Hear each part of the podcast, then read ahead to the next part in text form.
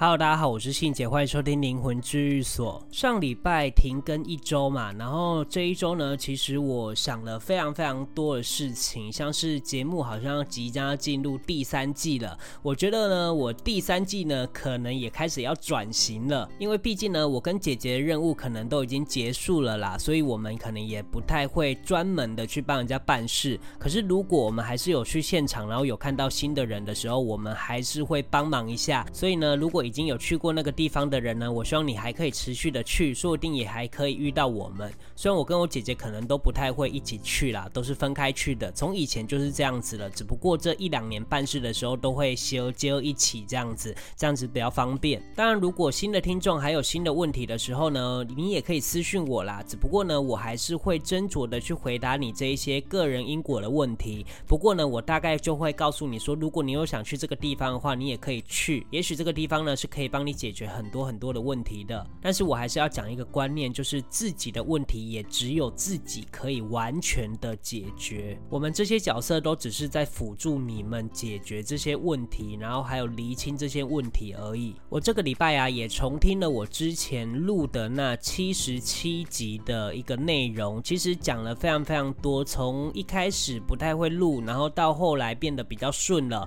然后接着到后来不用再写稿了，顿时。觉得自己进步蛮多的，但其实也觉得是大家让我进步了，因为大家成为我做频道的动力嘛。那其实我七十七集以前讲的那一些无形知识啊，都是比较深的，所以每一集大家其实都会听过两遍以上。那我想啊，第三季我就会穿插一些民间的一些故事啊，像是一些无形世界那些神明的起源啊，然后还有一些民间常常会遇到的一些问题，像是如果交了女朋友之后，你可不可以带你的女朋友一起去拜吕洞宾，也就是吕先祖。像是这种问题啊，我就会把它深入的去了解，然后讲给大家听。说不定如果你不信邪的话呢，你还可以去打破这个迷思。虽然我觉得不一定会成真，但是也是一个勇敢的挑战。除了讲述这些故事的起源之外呢，我也会讲一些民间，像是一些新闻上面发生的一些命案啊，比较离奇的。但我不是为了要走悬疑的路线，我是想要从无形的角度，也就是灵魂的角度去剖析这件事情后面有可能会造成怎么样的影响啊，或者是怎么解决这类的事情。所以有时候当我们知道的越多之后呢，也许我们对于这些事情就比较不会那么害怕了，因为心里就有一点点的掌握度，知道它往后有可能会有怎么样的发展。那当然这就是我们学习无形世界的一个轴心嘛，就是希望我们可以把无形世界里面的一些东西去贯。彻在生活上，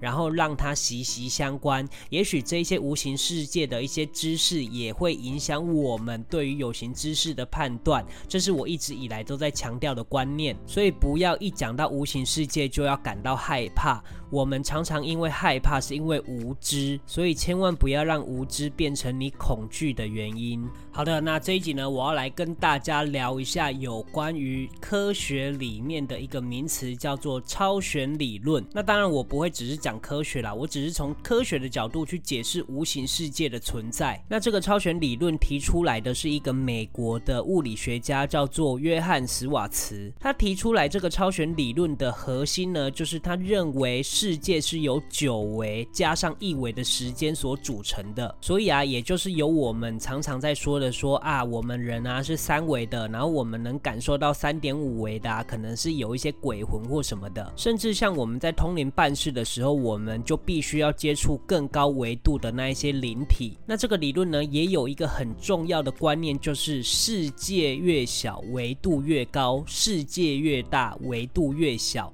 那这句话是什么意思呢？我之前不是很常提到一个名词叫做塔林吗？所谓的塔林就是身上有别的外灵侵入在我们身体里面。如果以科学的角度去想这件事情的时候，你就会发现它其实侵入我们的身体，不就是生活在我们的身体里面吗？可是我们的身体那么小，对他们来说，其实这个身体就是他们的一个世界。所以我觉得这个超弦理论完全是可以解释塔林这件事情的。而且我们只是活在三维空间。间的人，我们根本也不知道其他维度的生命体是怎么存在的。我们总不能一直依照着我们是人的这个生命为一个基准，然后去看别的维度吧。所以，如果我们以人的基础去看别的维度的话，我们就会觉得啊，别的都不是生命。而且，我之前也不是常常跟你们说过，我们很常被这些无形的他灵控制我们的思想吗？或者是说，他在我们的身上做了一些法门？那这些法门呢，就是像是法法术那类的啦。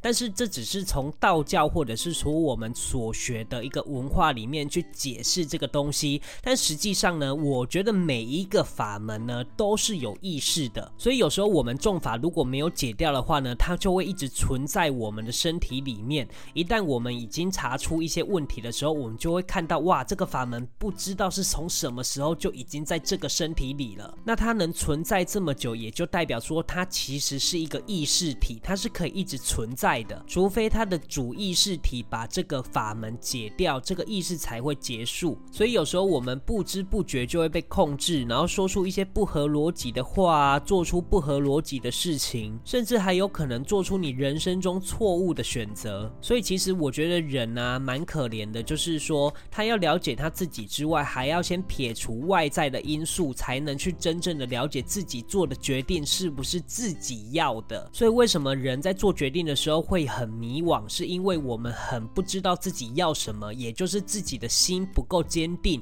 也或者是我们根本也不了解自己。那当我们不了解自己要什么，然后也不了解自己的时候，我们的心就很容易被操作，也就是那些外灵在我们的身上已经活了一阵子了，然后他就可以开始慢慢的操控我们的思想、我们的选择。那当然，我说这些是外部因素的影响啦。有时候，如果你根本也没有外部因素的影响，然后做错了决定，那就是你自己要承担的后果了。所以有时候我觉得啊，与其我们去学了很多很多的东西，倒不如花一点时间去了解自己。你要去谈恋爱的时候，我觉得你就必须要先了解自己要什么。我觉得这个是比较重要的。其实说真的，有时候我也不知道自己要什么，甚至我也可能还不是很了解自己。所以有时候我也觉得是正因为这样子，我才能不断不断的进步。然后我想要从这些进步里面去了解自己。我相信只要抱持这样子的观念，我们就可以勇往直前，不断不断的闯关。